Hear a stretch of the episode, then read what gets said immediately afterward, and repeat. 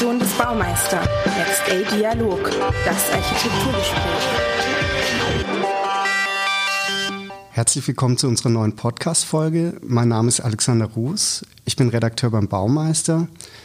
Das Thema, über das wir heute sprechen wollen, ähm, hat mit einer ganz zentralen Frage in der Architektur zu tun oder ist eine Frage, die sich, glaube ich, jeder Architekt und jeder Architekturstudent äh, schon zumindest einmal im Leben gestellt hat, nämlich ähm, will ich mein eigenes Büro gründen?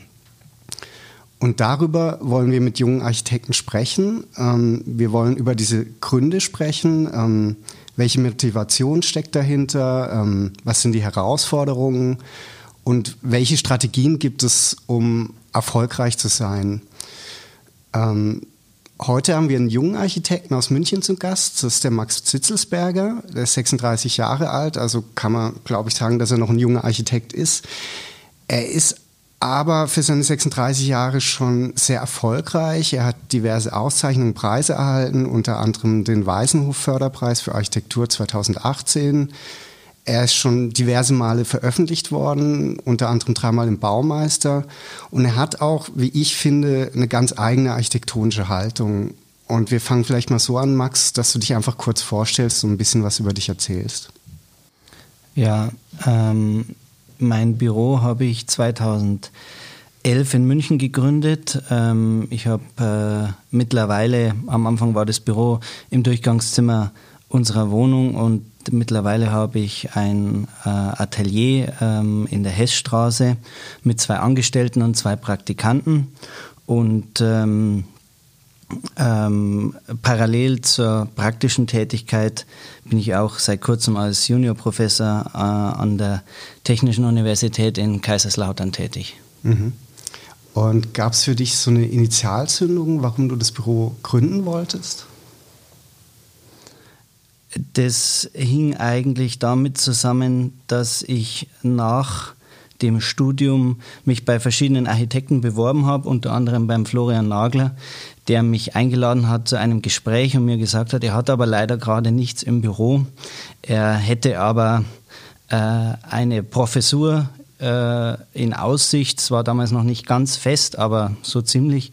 Und meinte, also da könne er mir eine Assistentenstelle anbieten äh, und hat auch gesagt, weil ich erst gezögert habe, ähm, dass das sehr praktisch ist, wenn man auch ein Büro gründen will als Assistent und äh, das fand ich eine sehr gute Idee und habe das dann auch gemacht.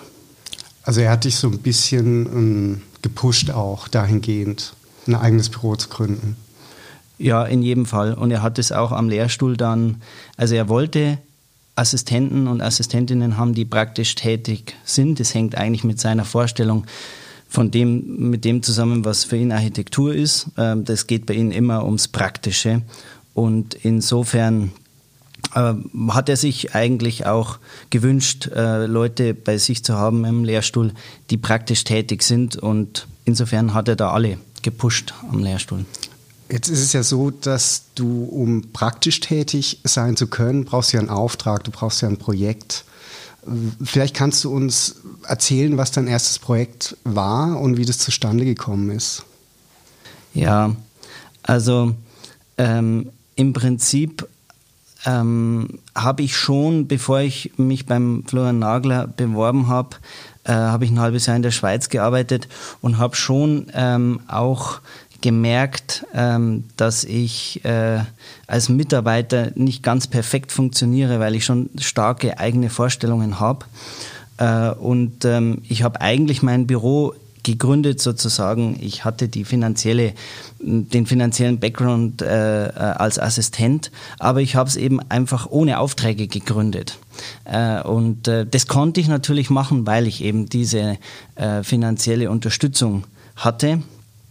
Ähm, und äh, das ist aber was, was ich in jedem Fall also für meinen Weg als sehr wichtig fand. Ich habe einfach für den Schwiegervater, insofern gab es zwar einen Auftrag, aber es war kein finanziell, äh, also kein bezahlter Auftrag, für den Schwiegervater ein Hühnerhaus gebaut. Das war das erste Projekt, ähm, ähm, war aber insofern sehr frei, denn wenn man nichts verdient, dann ist man auch niemandem was schuldig. Mhm. Das ist ja auch ein Projekt, äh, das wir im Baumeister veröffentlicht haben. Vielleicht kannst du, also es ist, äh, Hühnerhaus klingt jetzt so banal, aber es ist schon ein bisschen eine besondere Architektur. Vielleicht kannst du uns ein bisschen was über das Projekt erzählen, wie du da rangegangen bist. Ja, das ist vielleicht das Projekt, das ähm, der Architektur ähm, meines äh, ehemaligen Chefs äh, und auch äh, Vorbilds Florian Nagler am, am ähnlichsten ist. Ähm, äh, es ist ähm, ein sehr einfaches, ein sehr einfacher Baukörper mit einem flach geneigten Satteldach. Es ist fast komplett aus Holz ähm, ähm und es ist eigentlich gebaut wie ein Gebäude mit Ziegeln, bloß dass jeder Ziegelstein in Anführungszeichen eigentlich ein äh, ein, ein, Stück von einem Balken ist, also wie ein Holzziegel sozusagen.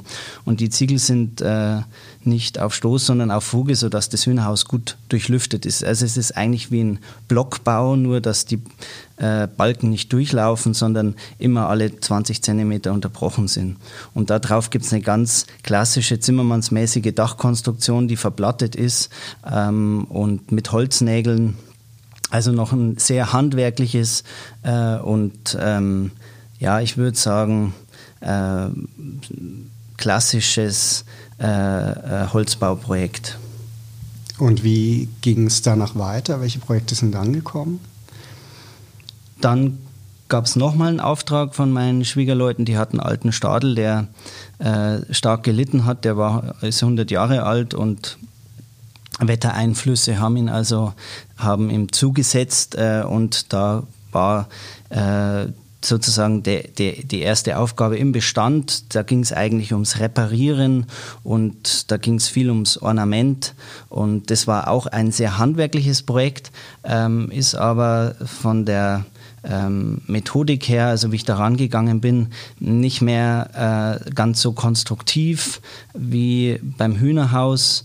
Ähm, es ist, äh, also das Ornament, äh, das Ornament spielt eine Rolle, die Form spielt eine Rolle. Es ist ein viel stärker formales Projekt und insofern ähm, auch ein Projekt, äh, was anders funktioniert wie, wie, wie die Projekte jetzt von Florian Nagler. Mhm. Ähm, aber du hast natürlich noch weitere Projekte gemacht. Wie also Projekte, die auch nicht von deinen Schwiegereltern waren, sondern die anders zustande gekommen sind. Kannst du uns da vielleicht ein Beispiel nennen, damit man auch so ein bisschen versteht, wie du, wie du Akquise betreibst? Ja, also da gab es dann nochmal ähm, ähm, äh, die Sanierung einer Wohnung, aber das war auch ein Projekt, das über die Familie in Auftrag gegeben wurde. Und äh, dann gab es äh, das erste öffentliche Projekt. Ähm, ähm, ähm ähm, in Pfarrkirchen der Umbau oder sagen wir mal die Reparatur eines denkmalgeschützten Stadttürmchens äh, aus der Biedermeierzeit. Ähm, und ähm, äh, später kam dann auch wieder ein kleiner öffentlicher Auftrag, nämlich ähm, der Neubau eines Buswartehauses auf dem Bismarckplatz in Landshut die Projekte entstehen eigentlich, also die, die nicht über Familie in Auftrag gegeben wurden, immer über ein Netzwerk, das ich mir äh, irgendwie so im Lauf der Zeit aufgebaut habe und das natürlich immer dadurch funktioniert, dass dich jemand wo empfiehlt. Egal, ob das jetzt die Familie ist, ähm, die jemand kennt oder ob das äh, Kollegen sind, die einen Auftrag weitergeben. Also man braucht als Architekt eigentlich also immer Leute, die wohlwollend einen empfehlen. Und das ist bei mir bis heute so. Also es geht alles immer über Empfehlung. Mhm. Du bist ja auch medial sehr präsent. Ähm, wie würdest du den Anteil deiner Arbeit, was das Marketing jetzt mal ganz banal ausgedrückt, äh, was, was der Prozentteil der Arbeit ausmacht. Wie würdest du das einschätzen? Ja, also ähm, ich hatte auch relativ früh eine Internetseite und da gab es dann schon auch witzelnde Stimmen, die gesagt haben, der Zitzelsberger, der macht mehr Marketing als Architektur. Und da ist äh, sicherlich auch was dran, bloß man kann es gar nicht voneinander trennen, würde ich sagen, weil ähm, ähm, äh, also es ist so, die Bauherren interessiert das, was auf der Internetseite ist, eigentlich nicht. Also ich war relativ früh mal im Bayerischen Rundfunk, das hat sehr viele Bauherrenanfragen nach sich gezogen. Ähm, aber die Internetseite ist eigentlich auch immer noch, würde ich einschätzen, für Bauherren uninteressant. Also die Bauherren, die zu mir kommen, die kommen zum Teil tatsächlich noch wegen dieser ersten etwas größeren äh, ähm, äh, Sendung im Bayerischen Rundfunk. Was für eine Sendung war das denn? Das war ähm, Spessart und Karwendel. Ähm, und das hat tatsächlich das haben wahnsinnig viele Leute gesehen, die mich auch kannten und die mich nachher irgendwie gesagt haben, ja, ich habe dich im Fernsehen gesehen und so weiter. Das ist natürlich schön. Ähm, und das, aber die Internetseite ist eigentlich tatsächlich sozusagen eher für meinen äh, akademischen für meine akademisch, akademische Tätigkeit interessant. Also das heißt, das schauen sich Studierende an, Kolleginnen, Kolleginnen, Kollegen ähm, und ähm, es ist eher auch für mich äh, so ein sozusagen wie so ein, ein Buch, in dem ich alles dokumentiere, äh, was ich für dokumentierenswert halte, weil es entstehen natürlich Sachen im Büro, ähm, die dann nichts werden ähm, oder die, ähm, mit denen man nicht zufrieden ist und die, die tauchen da auch dann nicht auf. Mhm. Ähm, du hast jetzt gerade ähm, den akademischen Rahmen erwähnt. Ähm, du hast ja jetzt eine, eine Gastprofessur, ist es glaube ich, in Kaiserslautern. Vielleicht kannst du uns ein bisschen was darüber erzählen, wie es dazu gekommen ist. Ja, das ist eine Juniorprofessur und es hat mich eher selber überrascht, dass das was geworden ist. Also ich habe mich da auch gar nicht äh, offensiv von meiner Seite aus beworben, sondern ich bin eigentlich aufgefordert worden, äh, mich zu bewerben ähm, von äh, ähm, wiederum von Leuten, die ein Interesse daran hatten, mich zu pushen und ähm, ähm, die gesagt haben, du, da ist eine Professur, warum bewirbst du dich da nicht? Ähm, und ich, ähm, also ich habe mich eben, bin da in Weimar gefragt worden, ob ich mich da nicht bewerben will äh, und in Kaiserslautern. Ähm, ähm, und dass das in Kaiserslautern, also in Weimar bin ich relativ weit gekommen und in Kaiserslautern hat es dann tatsächlich geklappt, was mich eigentlich wirklich überrascht hat. Also ich war schon, mich hat schon gefreut, überhaupt gefragt worden zu sein. Dann hat es mich gefreut, vorsingen, wie man sagt, zu dürfen, also einen Vortrag vor den Studierenden und den Professorinnen und Professoren zu und äh, dass es dann tatsächlich auch geklappt hat in Kaiserslautern, habe ich nicht mit gerechnet. Mhm. Und ähm, du hast ja vorhin erwähnt, dass sich die Projekte, die du machst, eigentlich gar nicht, gar nicht selber tragen, so richtig, oder dass du davon eigentlich gar nicht leben kannst und dass es deine Assistentenstelle war, die dir dein Auskommen gesichert hat. Ist es heute immer noch so mit der Professorenstelle oder äh, ist es so, dass die Projekte sich äh, genügend Ertrag bringen, dass du von, davon leben kannst? Nein, das ist immer noch so. Also mein Büro läuft bestenfalls auf Null raus und ähm, also ich fürchte, dass sich das auch nicht ändern wird. Ich hoffe, das hört meine Frau nicht, aber ähm, also ich glaube, wenn man mit der Inbrunst Architektur macht, ich sage mal in Deutschland, also unter den Zahlungsbedingungen, ähm, da musst du eigentlich schon froh sein, wenn du überhaupt einen Bauherrn, an den Bauherrn kommst, der Architektur will. Und für den machst du dann eh alles, ähm, ähm, weil die so selten sind. Ähm, und ähm, äh, also man hört, dass das in anderen Ländern wohl anders ist. Ich habe keine Ahnung. Also scheinbar ist es in der Schweiz wesentlich besser bezahlt. Wobei man nie wirklich weiß, was bei den Kolleginnen und Kollegen am Ende übrig bleibt. Mhm. Es gibt Erzählungen auch von Florian Nagler von größeren Projekten, ähm, die sich tragen und manche, die sich nicht so gut getragen haben. Das kann man einfach, also was bei wem wirklich übrig bleibt, das weiß man alles nicht so genau. Das heißt, wenn du Autorenarchitekt sein willst, also kein Dienstleister, dann brauchst du eigentlich ein anderes Einkommen. Ja, ja, das ist so. Also entweder man ist privilegiert und ähm, äh, hat sozusagen so viel Geld, dass man, dass man nichts verdienen muss oder man muss sich irgendwie äh, über, über die akademische Tätigkeit sozusagen über Wasser halten. Mhm. Du hast jetzt vorhin erwähnt, dass es auch so witzelnde Stimmen gab, die sich so ein bisschen lustig über dich gemacht haben, weil du schon relativ viel Marketing betrieben hast, bevor du überhaupt Projekte hattest. Wie würdest du denn die Situation unter jungen Architekten äh, beurteilen? Gibt es da so eine Kollegialität oder ist es eher ein Wettbewerb? Ja, sowohl als auch. Also es gibt, glaube ich, ähm, oder es gab mal eine Zeit, äh, irgendwie vor meiner Tätigkeit als Assistent äh, und als junger Architekt, wo, glaube ich, das Konkurrenzdenken schärfer war. Also ich würde sagen, gerade auch die Jungen, die in München sind oder wir sind ja auch stark vernetzt, also da gab es ja, ähm, gibt es auch einfach immer wieder Architekten, die diese Netzwerke äh, pushen und dann trifft man sich. Ähm, da gab es mal eine äh, Veranstaltung äh, im Deutschen Architekturmuseum in Frankfurt mit jungen Architekten und da ähm, entsteht und entstand immer wieder ein, äh, ein Netzwerk, ähm, das wohlwollend ist. Das Konkurrenzdenken gibt es natürlich immer noch, wobei zurzeit so viele Aufträge ähm, da sind, ähm, dass, also das, ich glaube, der Brotneid ist auch gar nicht das Problem. Es ist dann, wenn dann eher der Erfolgsneid,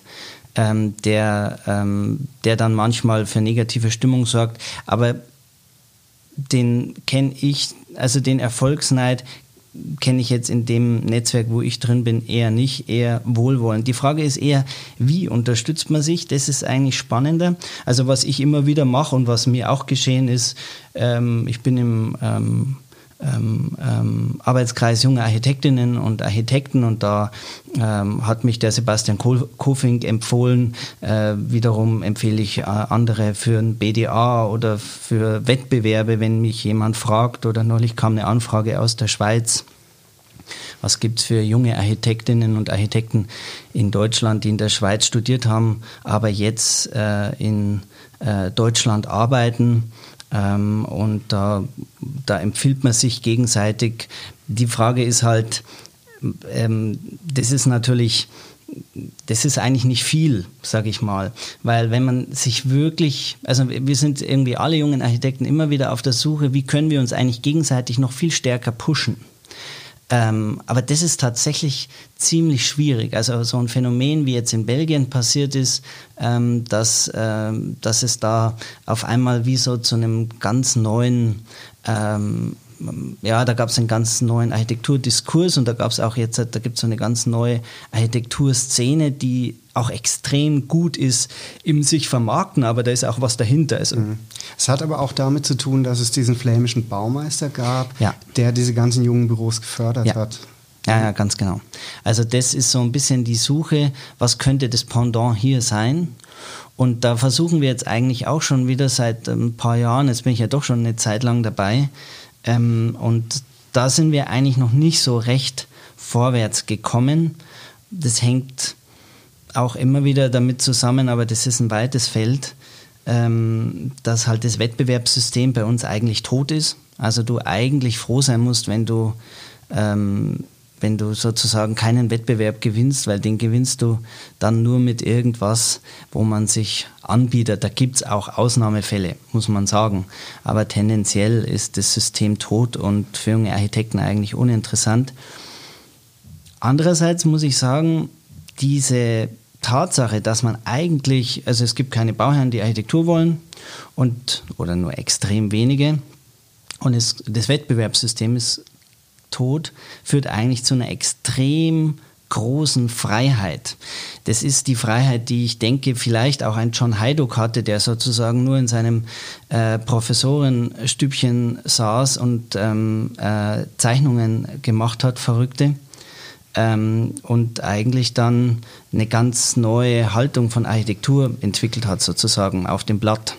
Aber ist das nicht eine Bankrotterklärung? Weil das bedeutet ja, dass du die großen Aufträge, also die Bauten, die unsere Umwelt prägen, den Dienstleistern überlässt. Also die Baukunst findet dann nur noch in einem Elfenbeinturm statt. Ja, ja, das ist so. Äh, Ob es eine Bankrotterklärung ist, weiß ich nicht, aber die, ähm, also wenn man sich tatsächlich mit einem, also was auch immer Architektur ist, aber ähm, das, ähm, äh, die, die großen Aufträge, wie du sagst, sind, ähm, die gehen eigentlich im Normalfall äh, an der wirklich interessanten Architektur vorbei. Und das merkt man auch, ähm, also das merkt man im Wettbewerbssystem. Du musst eigentlich, wenn du gewinnen willst, irgendwas sozusagen Annehmbares machen. Also wo die Jury sich nicht um Kopf und Kragen regen muss. Und auch wenn du jetzt beauftragt wirst von einem Auftraggeber, der einfach nur was, was Schönes haben will, aber halt nichts äh, nicht, äh, nichts, was eine Debatte auslöst. Und mich interessieren eigentlich eher Sachen, die eine Diskussion oder zum Diskurs beitragen.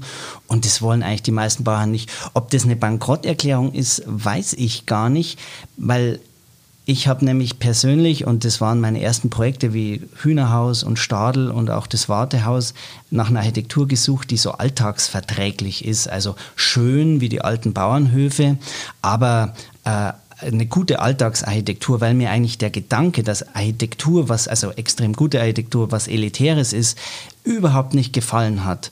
Und jetzt merke ich, dass das einfach so ist. Also, der Architekt, also wirklich außergewöhnliche Architektur ist, glaube ich, extrem elitär. Ob man das jetzt gut findet oder nicht, aber ich glaube, es ist so. Letzte Frage.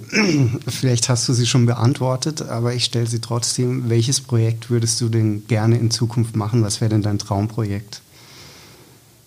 Ja, die ist, die ist ganz schwierig zu beantworten. Also ähm, es gibt gar kein Traumprojekt, sondern es ist eher ein, ein Traum von, von einer aufgeschlossenen Bauherrschaft, ähm, die ich schon hatte, aber die sehr, sehr, oder die ich auch im Moment habe, aber die sehr, sehr äh, rar gesät ist. Und darum ist es mir eigentlich fast egal, welches Projekt.